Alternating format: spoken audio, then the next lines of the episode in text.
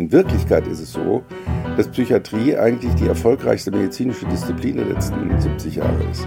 Das heißt, man hatte früher, wenn jemand in der Klapsmühle war, wie das so schön hieß, dann war der da monatelang, jahrelang möglicherweise. Ja. Heute ist die durchschnittliche Liegezeit in Psychiatrien in Deutschland sind drei Wochen. Die meisten psychischen Krankheiten sind heilbar, das wissen die Leute nicht. Sagt Manfred Lütz. Cicero Politik, ein Podcast von Cicero, das Magazin für politische Kultur. Unser heutiger Gast ist Psychiater, Psychotherapeut und katholischer Theologe. Manfred Lütz ist bekannt als Bestsellerautor ganz unterschiedlicher Bücher. Besonders erfolgreich waren Irre, wir behandeln die Falschen oder auch Skandal der Skandale, die geheime Geschichte des Christentums. So breit wie sein Wirkungskreis, so vielfältig soll auch unser Gespräch heute sein. Doch vielleicht gibt es eine Klammer, es geht um Krisen, um Krisenbewältigung im weitesten Sinne. Ich begrüße heute beim Cicero Podcast Politik Manfred Lütz. Mein Name ist Volker Riesing. Ich leite das Ressort Berliner Republik bei Cicero und ich freue mich, dass Manfred Lütz heute bei uns ist. Herzlich willkommen. Herzlich willkommen irgendwie hat man manchmal den Eindruck, dass wir äh, alle verrückt geworden sind. Normal will doch keiner mehr sein. Was sagt denn äh, der Psychiater? Stimmt die Diagnose? Also ich habe mal in einer Visite äh, alles Mögliche erklärt, psychiatrisch. Ich war ja Chefarzt eines großen psychiatrischen Krankenhauses und dann fragte so eine Schülerin ganz verwirrt, äh, Herr Dr. Lüß, ich habe mal eine Frage, wer ist denn da eigentlich noch normal? Und dann habe ich gesagt, wer hier normal ist, bestimme ich, ich bin Chefarzt, nachdem ich überprüft hatte, dass er auch Humor hatte. Also im Zweifel ist jemand natürlich normal, aber merkwürdig wie Sie und ich. Das heißt, man muss aufpassen, dass man nicht äh, durch die Welt läuft und alle möglichen Menschen diagnostiziert. Also äh, Donald Trump mal als Beispiel, da wird dauernd gesagt, er war ein Narzisst oder ist, ist ein Narzisst oder ist äh, narzisstisch gestört. Ich finde das eine Verharmlosung. Ähm, äh, er ist äh, unglaublich eitel, er ist unglaublich egozentrisch, er ist rücksichtslos, er ist äh, vulgär zum Teil und so. Es gibt wunderschöne deutsche Worte für sowas. Ähm, aber Narzissmus, jemand, der Narzisst ist, der, der ist schwer gestört, der, der braucht immer für sein Ego dauernd äh, Zuwendung von außen, hat daher keine Freunde mehr. Trump hat viele Freunde, zu denen man nicht gehören will vielleicht, aber bitte. Ähm, und äh, hat Sozialkontakte und so etwas. Ähm, ein Narzisst muss nachher dann zum Therapeuten und sehen, dass er einigermaßen seine persönliche Stabilität wiedergewinnt. Also ich bin dagegen, Leute im Zweifel für gestört zu halten. Aber wir hören doch überall, dass es zu wenig Psychotherapeuten gibt und wir hören, die Psychiatrien sind voll und offenbar haben wir doch da ein Defizit. Ähm, was ist los? Also wir haben nicht äh, zu wenig Psychotherapeuten, wir haben mindestens genug Psychotherapeuten. Während wir hier sitzen, sind 1,5 Millionen Deutsche in Psychotherapie. Das reicht, finde ich. Es geht aber darum, dass die äh, Psychotherapeuten im deutschen System äh, Schwerkranke nicht behandeln müssen, sondern dass eben auch jemand, der keine schwere Störung hat, der Probleme hat oder so, zum Psychotherapeuten gehen kann. Und meine schwerkranken Patienten bekommen nach dem deutschen System ähm, keinen Therapieplatz. Das ist ein Problem, könnte man sehr einfach lösen, aber da gibt es Lobbyverbände, die das verhindern. Also, äh, wir sind hier im Cicero-Podcast mit Manfred Lütz und Sie sagen jetzt, äh, es gehen zu viele Leute zur Psychotherapie? Nee, ich sage gar nicht, dass zu viele Leute zur Psychotherapie gehen, aber äh, möglicherweise die falschen. Also, äh, ich sag mal ein Beispiel. Wenn mein Nachbar äh, zu mir kommen würde und sagen würde, äh, Herr Dr. Lütz, ich, äh, meine Frau ist ein Jahr in Amerika, ich habe Gesprächsbedarf, können wir uns einmal die Woche treffen?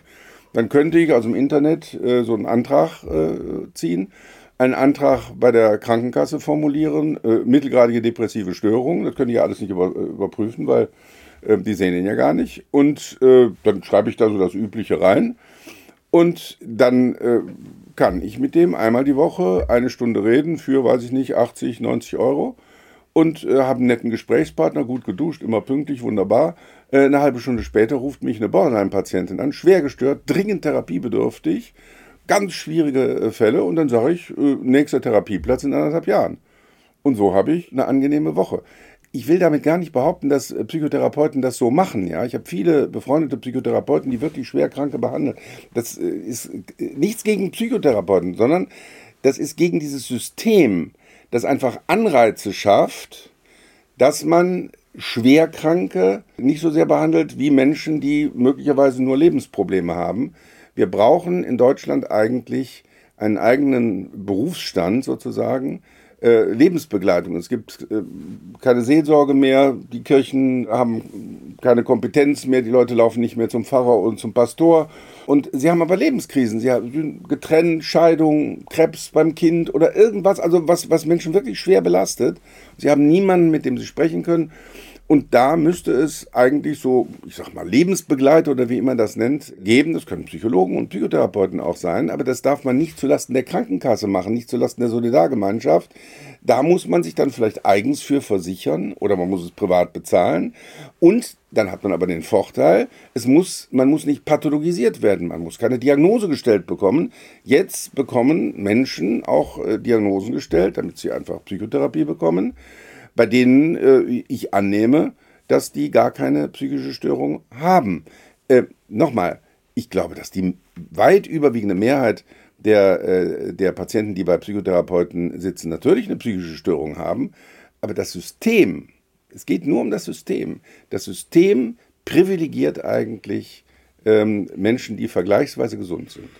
Vergleichsweise gesund heißt, dass wenn ich äh, eine Ehescheidung hinter mir habe, dann bin ich gar nicht krank, oder? Nee, dann sind sie gar nicht krank. Also wenn, äh, wenn, wenn eine Frau plötzlich von ihrem Mann verlassen worden ist und ist tief erschüttert, das kann schlimmer sein als eine schwere Depression. Schlimmer als eine schwere Depression. Aber die braucht keinen Psychotherapeuten, äh, der gar keine Lebenserfahrung hat. Die braucht am besten eine gute Freundin, die selbst sowas mal bewältigen muss, die sie nachts anrufen kann, wenn ihr die Decke auf den Kopf fällt. Doch keine Psychotherapeuten. Die Leute denken immer, wir Psychotherapeuten hätten Lebenserfahrung. Ja, woher denn? Ja, wir haben auf dem Schulhof nicht mitgespielt, weil wir den Numerus Clausus erreichen äh, mussten. Damit ging das ja los. Dann haben wir viele dicke Bücher gelesen, tragen deswegen, das sieht jetzt keiner, eine Brille, wie Sie sehen, äh, und verbringen jahrzehntelang mit gestörten Menschen in hässlichen kleinen Räumen. Da haben sie keine Lebenserfahrung. Also wenn, wenn ich eine Lebenskrise hätte, da gehe ich doch nicht zum Psychotherapeuten, da gehe ich zu einem alten Mütterchen aus der Eifel, ja, die kein Abitur hat, aber die selbst mal schwere äh, Erschütterungen erlebt hat, deren Kind gestorben ist oder so und fragt die, was haben sie gemacht? Und das meine ich ernst, das meine ich gar nicht von oben herab, das meine ich ganz ernst. Gut, aber Sie äh, verteidigen also gerade nicht so ganz Ihren Berufsstand, aber es geht ja noch weiter. Ähm doch, doch, doch, den verteidige ich schon. Das wird mir dann manchmal von manchen Psychotherapeuten unterstellt, dass ich äh, sage, Psychotherapeuten behandeln alle nur gesund. Das stimmt überhaupt nicht. Psychotherapeuten machen einen tollen Job. Psychotherapie ist unglaublich wirksam und deswegen möchte ich, dass wirklich meine kranken Patienten Psychotherapie bekommen von den hochqualifizierten Psychotherapeuten. Aber wir sind doch alle Menschen. Äh, es ist doch so, wenn ich nur, äh, wir mal, 30 Patienten in der Woche behandeln kann, dann, äh, dann ist es doch naheliegend, dass wenn ich die Möglichkeit habe, dass 15 davon eine leichte Störung haben und nur 15 äh, schwerer gestört sind, dass ich eben auch Menschen mit einer leichteren Störung aufnehme, damit ich nicht äh, allzu belastet bin in der Woche. Es müsste aber ein System geben, das tatsächlich die Schwerkranken privilegiert. Und das versucht die Politik seit einiger Zeit vergeblich, weil es eben diese Lobbyverbände gibt. Aber das Interessante ist tatsächlich, dass wir dann ja doch sowas wie eine, eine Pathologisierung unseres normalen Lebens haben. Also wir gehen durch Lebenskrisen und meinen eben sofort professionelle Hilfe zu brauchen. Auf der anderen Seite ist, ist äh, sagen Sie ja auch, ähm, gibt es auf der anderen Seite der Skala, und das verblüfft mich total, also auf der einen Seite sagen Sie, bestimmte Dinge brauchen gar nicht pathologisiert zu werden, auf der anderen Seite fordern Sie Zwangsbehandlung. Das müssen Sie uns nochmal erklären. Wen wollen Sie denn jetzt zwangsbehandeln? Also ich möchte äh, gar niemanden zwangsbehandeln. Aber äh, es gibt zum Beispiel Klaus Gauger, der hat ein tolles Buch geschrieben, Meine Schizophrenie. Der ist an Schizophrenie erkrankt und äh, ist äh, durch die ganze Welt gereist. Ein sehr qualifizierter Mensch, der noch promoviert hat, sogar im schizophrenen Zustand. Die Leute denken ja immer, Schizophrene, das sind Leute, die irgendwie Intelligenzdefizite haben. Das stimmt gar nicht. Das sind hochintelligente Menschen, sehr sensible Menschen, sensibler als Sie und ich häufig. Und die haben zwischenzeitlich Wahnvorstellungen und haben keine Krankheitseinsicht. Das ist das Problem. Die haben keine Krankheitseinsicht. Und die reisen dann durch die ganze Welt und zerstören eigentlich äh, dadurch ihr Leben, begeben sich in Lebensgefahr. Und in Deutschland hat man äh, nur die Möglichkeit, wenn man gegenwärtig selbst oder fremdgefährdet ist, in, äh, gegen seinen Willen behandelt zu werden. Und er fordert eigentlich als Patient, wenn er früher hätte zwangsbehandelt werden können, dann hätte er vielleicht früher gesund werden können und dann hätte er ein besseres Leben führen können. Und er ist dann durch die ganze Welt gereist und in Spanien ähm, äh, ist er dann zwangsbehandelt äh, worden. Und äh, seitdem ist er, wie er sagt, gesund. Seitdem kann er äh, gut leben. Das ist vor acht Jahren gewesen. Und es gibt in Deutschland bei den obersten Gerichten aus meiner Sicht zu wenig Kenntnis über Psychiatrie. Die äh, höchstrichterlichen Entscheidungen sehen manchmal so aus, als sei Psychiatrie sozusagen ähm, ein Bereich, wo irgendwelche sadistischen Psychiater mit Folterinstrumenten, also Medikamente so als Folter sozusagen, tätig sind und die heldenhaften Richter würden Menschen vor so etwas bewahren. In Wirklichkeit ist es so, dass Psychiatrie eigentlich die erfolgreichste medizinische Disziplin der letzten 70 Jahre ist. Das heißt, man hatte früher, wenn jemand in der Klapsmühle war, wie das so schön hieß, dann war der da monatelang, jahrelang möglicherweise, ja. Heute ist die durchschnittliche Liegezeit in Psychiatrien in Deutschland sind drei Wochen. Die meisten psychischen Krankheiten sind heilbar, das wissen die Leute nicht. Äh, ich habe dieses Buch geschrieben, Irre, wir behandeln die Falschen, unser Problem sind die Normalen, um mal eine breitere Öffentlichkeit über psychische Krankheiten auf 200 Seiten, alle Diagnosen, alle Therapien mal aufzuklären. Man muss darüber aufklären. Aber das Problem ist, dass inzwischen die juristische Lage ist, die Rechtslage in Deutschland so ist, dass viele Menschen eben nicht zwangsbehandelt werden, wenn sie wahnhaft sind, wenn sie, wenn sie nicht krankheitseinsichtig, aber, aber hochgradig psychotisch sind. Und dann passieren äh, solche Dinge wie zum Beispiel in Würzburg, wo äh, ein, ich glaube in Somalia, drei Frauen äh, erstochen hat mit einem Messer, das er sich geholt hat in irgendeinem Geschäft. Und der ist, ich glaube, drei, vier Tage vorher hat er sich plötzlich auf den Beifahrersitz einer Frau äh, gesetzt äh, im Straßenverkehr, äh, die er gar nicht kannte. Und die hat schnell eine laienhafte, richtige Diagnose gestellt, das ist ja wohl verrückt, und äh, ist mit dem in die Psychiatrie gefahren. Mit Recht. Und die Psychiater haben gesagt, die Rechtslage hier in Würzburg lässt es gar nicht zu, dass wir den gegen seinen Willen behandeln. Der war gar nicht krankheitseinsichtig, der war ja wahnhaft haben den entlassen und drei Tage später waren, äh, waren drei Frauen tot. Das hätte man verhindern können, wenn man in Deutschland in solchen Fällen sagen könnte, das ist eine akute psychotische Situation. Da kann man vorbeugend auch eine Zwangsbehandlung machen. Und ähm, damit hat dieser Mensch, die, hätte dieser Mensch die Chance gehabt, gesund zu werden und nicht im Maßregelvollzug quasi jetzt über längere Zeit eingesperrt zu werden. Gut, aber wir sind ja nun äh, äh, durchaus auch mit Grundskepsis gegen zu viel Eingriff des Staates. Äh, bei einem Kongress der Alexianer wurde jetzt diskutiert, ob es nicht auch ein Recht auf Krankheit äh, gibt. Wo ist denn die Grenze von öffentlichem Interesse zu ähm, individueller Freiheit? Also wenn hier der Staat jetzt Zwangsbehandlungen verordnet. Also dieser Kongress der Alexianer, da ist ja ein Fragezeichen hinter Recht auf Krankheit. Äh, der ging eigentlich genau über dieses Thema. Ich selbst bin ja bei den Alexianern äh, früher tätig gewesen, bis ich in den Ruhestand gegangen bin. Und das war sehr spannend. Äh, da hat dann ehemaliger Bundesverfassungsrichter, äh, Professor Geier, äh, geredet und auch von einem Recht auf Zwangsbehandlung gesprochen, das die obersten Gerichte inzwischen auch äh, formuliert haben. Aber so etwas kommt nicht immer bis zum Amtsgericht an. Äh, also äh, es gibt dann so Sprüche wie, äh, wie in Hamburg jetzt letztlich, wo ein Mord passiert ist, Mehrfachmord. Der, der Mensch war, war gar nicht psychisch krank offensichtlich, aber da hieß es gleich, es kann erst reagiert werden bei psychisch Kranken, wenn Blut fließt. Das ist natürlich Quatsch. Aber an der Basis haben viele Psychiater den Eindruck, das ist so, weil Amtsrichter das so auslegen.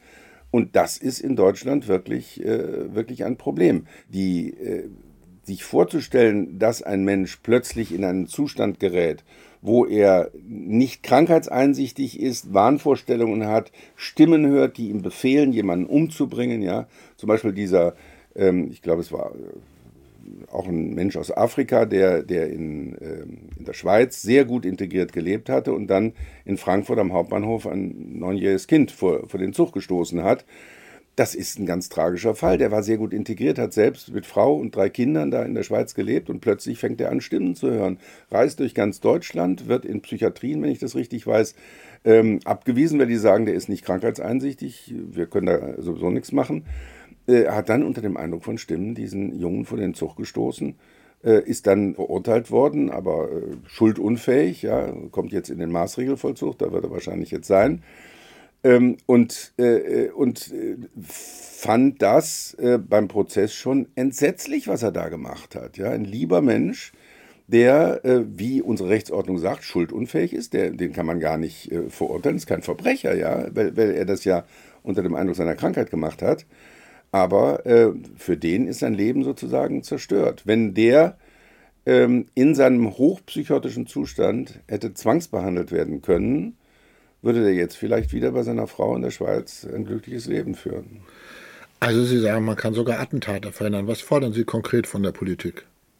Äh, ich fordere von der Politik, dass sie diesen Bereich Psychiatrie stärker in den Blick nimmt. Das ist jetzt nicht nur eine Forderung an die Politik, sondern eine, eine Forderung an die Juristen, ja. Dass Richter sich wieder stärker informieren über das, was in der Psychiatrie wirklich passiert.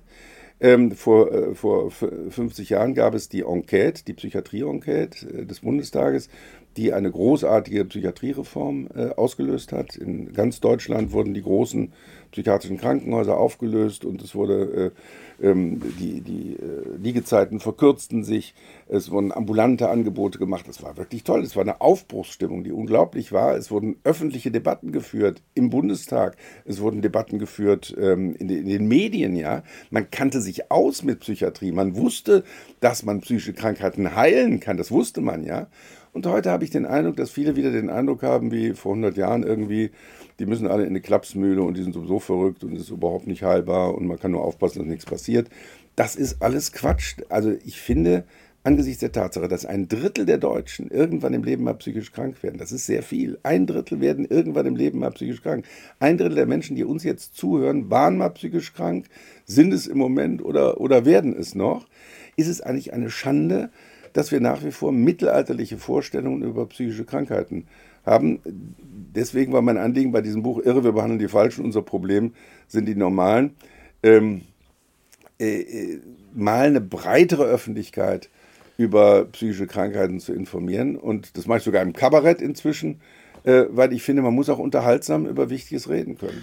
Wir sind hier beim Cicero Podcast Politik und beim Cicero haben wir doch in den letzten Jahren auch immer vielen Stimmen äh, Gehör geschenkt, die warnen vor zu viel Zugriff ähm, vom Staat, gerade in medizinischen Dingen, die auch warnen vor so einem Machbarkeitswahn, gerade in der Corona-Krise, wo wir ja heute auch sehen, dass äh, einige Maßnahmen in der Corona-Krise vielleicht doch äh, überzogen waren und der Staat hier ähm, so ähm, zu dirigistisch vorgegangen ist. Sie haben damals gesagt, Corona-Impfung ist eine Christenpflicht. Würden Sie im Rückblick sagen, das war überspitzt formuliert?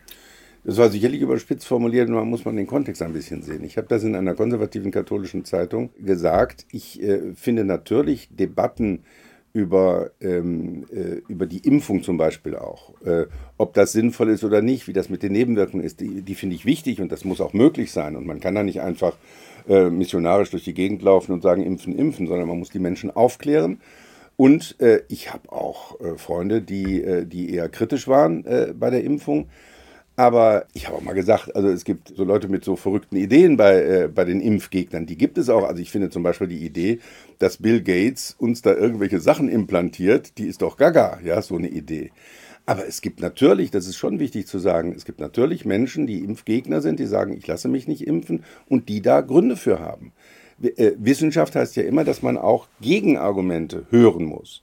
Und dafür ist dann auch der Cicero und dafür sind auch bestimmte andere Medien wichtig, dass sie eben nicht einfach nur, äh, was weiß ich, so, so Missionsprojekte äh, fördern, sondern dass sie auch zeigen, dass es eine, eine gesellschaftliche Debatte gibt. Und wenn ich gesagt habe, das ist Christenpflicht, dann erlebe ich das für mich so dass es nicht nur eine Sache äh, ist des Ego, dass man sagt, also ich sorge für meine Gesundheit, deswegen lasse ich mich impfen, sondern bei einer Infektionskrankheit ist es ja immer so, dass ich auch andere Menschen anstecken kann.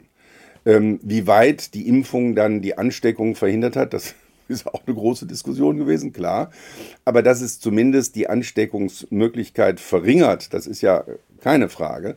Ähm, insofern tue ich auch anderen Menschen was Gutes, wenn ich mich äh, impfen lasse in so einer Situation. Aber äh, noch einmal, ich finde, äh, ich äh, kritisiere nicht Leute, die die Impfung kritisieren. Äh, man, man muss solche Debatten führen.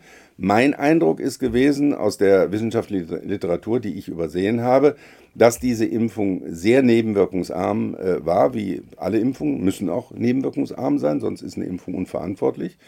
Und, ähm, äh, und dass man durch die Impfung offensichtlich auch äh, unter anderem durch die Impfung die Pandemie äh, hat äh, beenden können. Also äh, ich finde schon, auch als Christ ist es wichtig, Wissenschaft ernst zu nehmen. Und meine, mein Resümee der wissenschaftlichen Debatte war, dass unter Abwägung von Vor- und Nachteilen, es gibt auch Nachteile, das ist immer so bei so Dingen, es gibt nicht hundertprozentige Sicherheit, dass man das verantworten konnte und dass das auch eine Pflicht sein kann, wenn man selbst zur Einsicht gekommen ist, äh, ich finde äh, es vertretbar, mich impfen zu lassen, eine Pflicht sein kann, anderen gegenüber, die man nicht äh, schädigen will.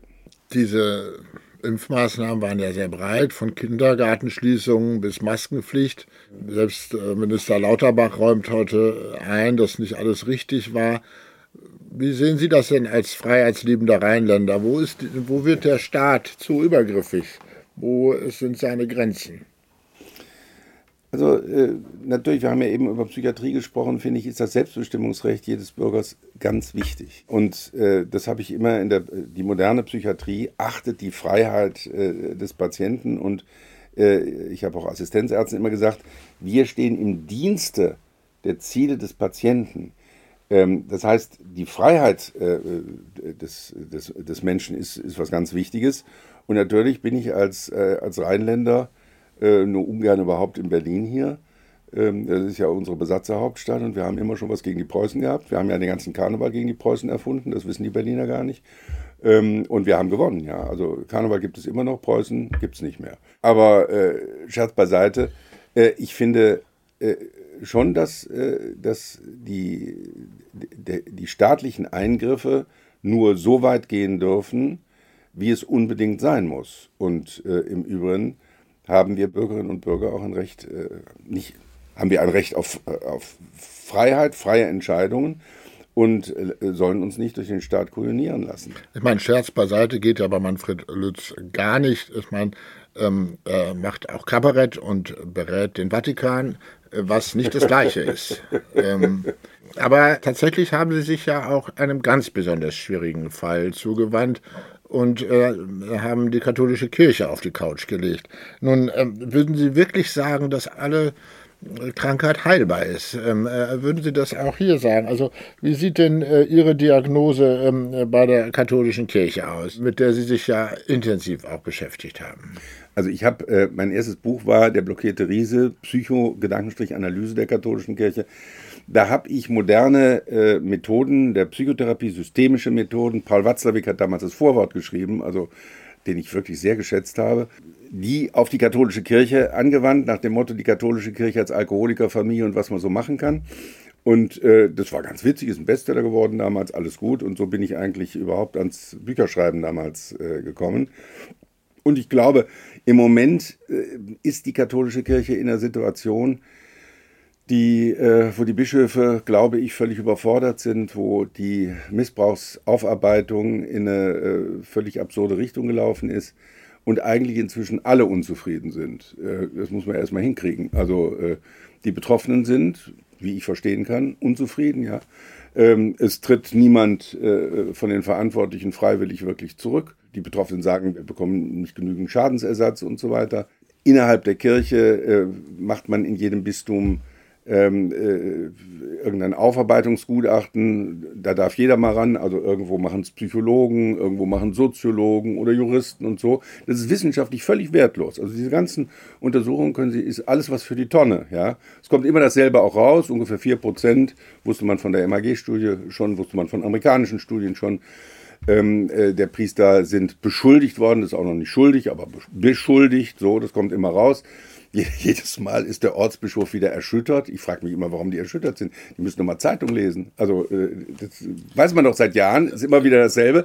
Aber es kommt halt nichts raus. Und das ist im Moment. Aber so mit der Perspektive aus Berlin-Charlottenburg könnte man sagen, Sie sind intelligenter Mensch. Also mit der katholischen Kirche braucht man sich dann auch nicht mehr, die ist doch eh schon am Ende. Also wieso beschäftigt man sich da überhaupt noch mit?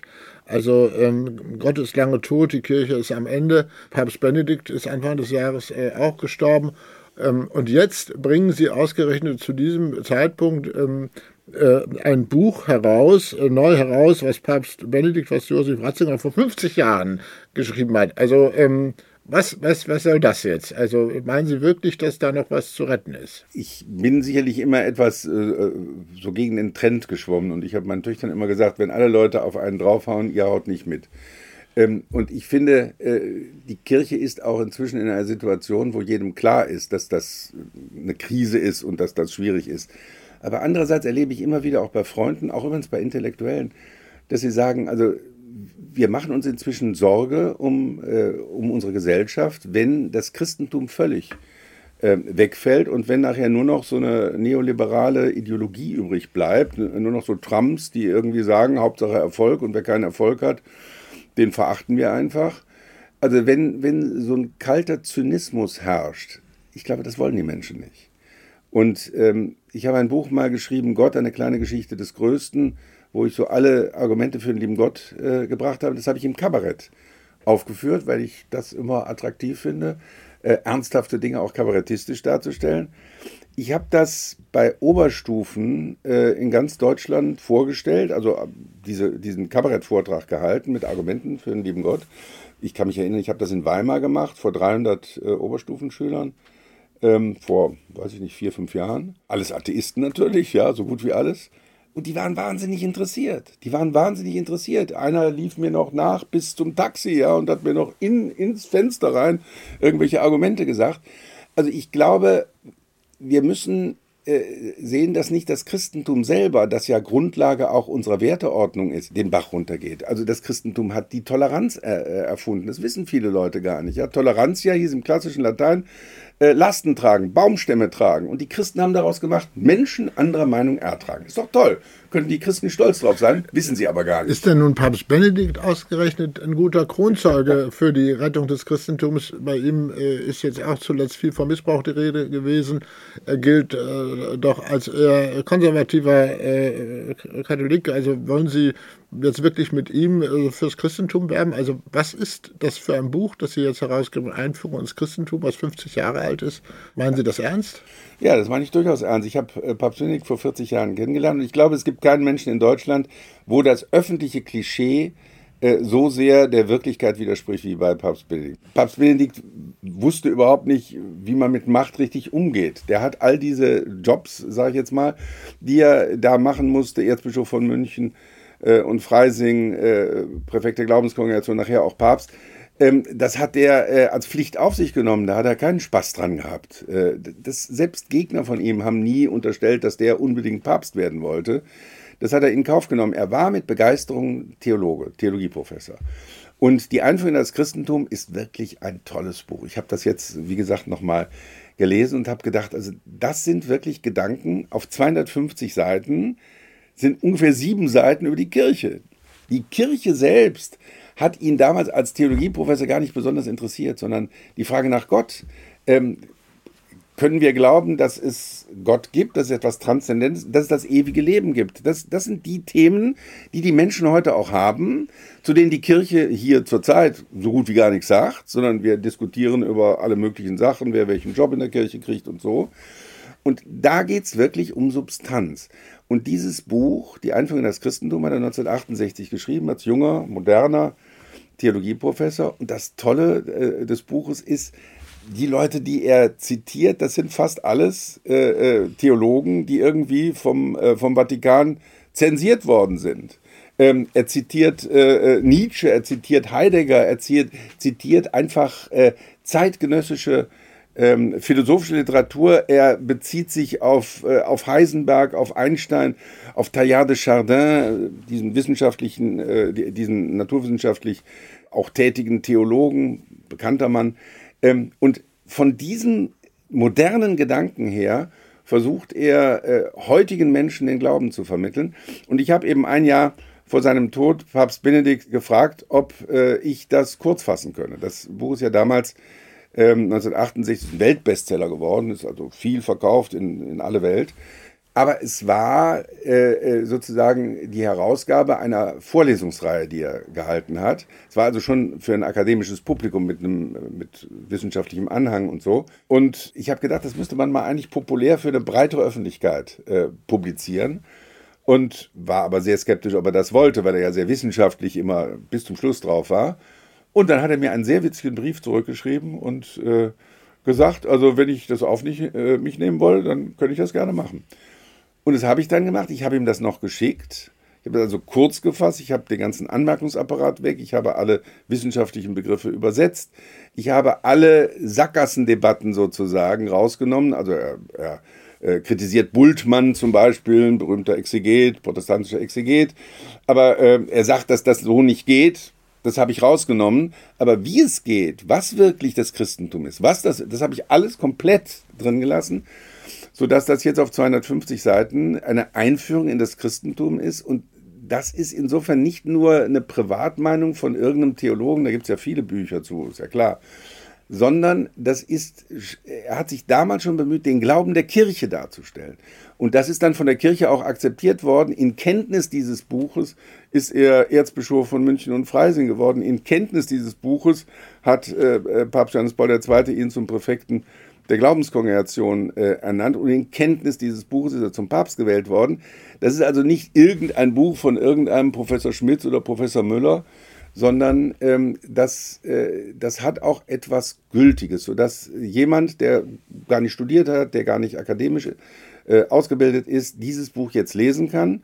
Ich habe selbst da noch so kurze Kommentare für äh, gemacht, habe das extra nochmal lesen lassen von meinem Friseur was er nicht versteht. Und glaube, dass man da wirklich jetzt, das heißt, eine kurze Einführung in das Christentum für alle sozusagen überarbeitet von mir, ähm, äh, dass man da auf 250 Seiten das Wesentliche des Christentums lesen kann. Und Papst Benedikt hat es selber noch approbiert sozusagen. Ich habe es ihm geschickt so, äh, sodass ich noch mit seiner kleinen Unterschrift ähm, die Approbation sozusagen von diesem Buch bekommen habe.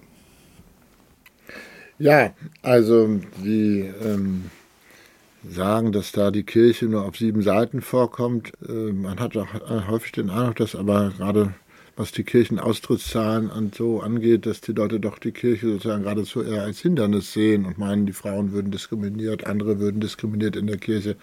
Also sollte man zum Glauben im Moment doch eher mal dann ohne die Kirche finden oder ähm, weil die einem so viel Last macht? Oder wie, wie ist das Verhältnis zu sehen? Also jeder wird da seinen eigenen Weg haben. Ich glaube, dass die meisten Leute äh, heutzutage am ehesten durch so ein Buch, am ehesten dadurch, dass sie überzeugende Christen erleben, die sich engagieren für Flüchtlinge, für Menschen in Not und so weiter, äh, nachdenklich werden, äh, über den Glauben zu reden. Ich habe in letzter Zeit mit, mit vielen Menschen, die gar nichts mehr mit der, mit der Kirche zu tun haben, geredet und war ganz fasziniert, dass, dass die Frage nach Gott, die Frage nach, ähm, nach dem ewigen Leben eine Rolle spielt. Ich habe ein Buch gemacht mit äh, Otto Kernberg, berühmtester Psychotherapeut der Welt, äh, Wiener Jude, äh, 94 Jahre alt in New York, einer der vitalsten Menschen, die ich kenne, und der kommt plötzlich äh, in dem Gespräch äh, auf die Frage, er könne sich äh, das gar nicht vorstellen, dass, dass das Gehirn nicht von irgendeiner äh, höheren Intelligenz geschaffen worden ist. Das, das könne man sich gar nicht anders denken.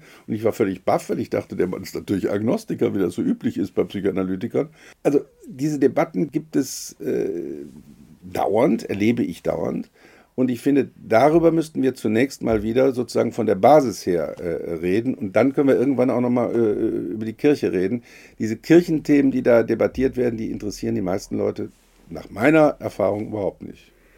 Gut, die einen interessieren sich noch für die Kirche, die anderen, mir sagte neulich ein Jugendlicher in Berlin, und das passt ja zu Ihnen, weil wir sprechen mit äh, dem Psychiater Manfred Lütz, ein Mensch, der vor 2000 Jahren gelebt hat, soll heute noch der Retter der Welt sein. Ich glaube, das ist ein Fall für die Psychiatrie. Genau, und so schildert das Ratzinger auch in seiner Einführung in das Christentum. Der, das fängt an damit, mit einem Clown. Er ver, ver, vergleicht den Theologen mit einem Clown, der irgendwo den Leuten erklärt, dass, äh, dass, dass der Zirkus brennt und so und das Feuer gleich aufs Dorf übergreift und die lachen alle und sagen, du, so, so wie du schon aussiehst, ist das eine tolle Aufführung. Wir, können, wir, wir glauben dir das natürlich nicht. Und so hat sich Ratzinger schon 1968 gefühlt, als fast Verrückter, als Clown, als irgend sowas. Ähm, und in dieser Situation Theologie zu treiben, in dieser Situation über Gott und das ewige Leben zu reden, das ist eigentlich die Herausforderung. Und das ist das, was mich jetzt interessiert.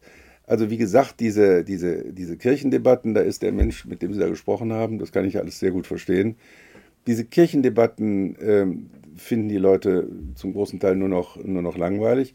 Aber wenn selbst Habermas sagt, wir brauchen rettende Übersetzungen der jüdisch-christlichen Begrifflichkeit von der Gott-Ebenbildlichkeit des Menschen, um den Menschenwürdebegriff zu begründen. Die Würde jedes Menschen, womit das Grundgesetz anfängt, ja, das kann man nicht. Das, das, wir haben das übernommen, weil wir kommen aus einem christlichen äh, Bereich, aber das war überhaupt nicht selbstverständlich, ja. Die, die gleiche Würde jedes Menschen, das hat der, äh, letztlich der Monotheismus äh, produziert, über den ja vielfach nur noch negativ geredet wurde, ja. Aber in den Stammesreligionen war es eben so, dass Menschenrechte nur, der, nur Menschen aus dem eigenen Stamm hatten. Und soweit sind wir inzwischen wieder, wenn wir, wenn wir aus Russland manche äh, Parolen hören über die Ukrainer. Ähm, dann ist das Stammesreligion. Das hat mit Christentum gar nichts mehr zu tun. Ja? Wenn man sagt, also äh, Ukrainer kann man einfach vernichten, weil das Ukrainer sind. Ja? So. Aber wenn wir an einen Gott glauben, der alle Menschen und alle Völker gleich geschaffen hat, dann ist das die Basis für, äh, für den Menschenwürdebegriff des Grundgesetzes. Und wenn diese christliche Überzeugung sich völlig auflöst, dann hängt auch dieser Begriff in der, in der Luft und dann zählt nachher nur noch das Recht des Stärkeren. Und äh, ich würde jetzt mal sehr klischeehaft sagen, ja, bei Putin das Recht des stärkeren Volkes sozusagen, also die größere Militärmacht und bei Trump das Recht des Milliardärs, ja, des, Menschen, der viel Geld hat und sich damit alles leisten kann. Und wenn wir das nicht wollen, sondern wenn wir der Auffassung sind, dass ein Obdachloser äh, hier in Berlin die gleiche Menschenwürde hat wie König äh, Charles III. in England. Die gleiche Menschenwürde, das ist die christliche Auffassung. Wenn wir diese Auffassung retten wollen und wenn wir sie fundieren wollen, dann glaube ich, müssen auch, und so erlebe ich das auch, Atheisten daran interessiert sein, dass man wieder versteht, was das Christentum eigentlich ist. Das war Cicero Podcast Politik mit Manfred Lütz. Sie finden alle unsere Podcast-Formate auf www.cicero.de und den bekannten Podcast-Plattformen. Cicero Politik, ein Podcast von Cicero, das Magazin für politische Kultur.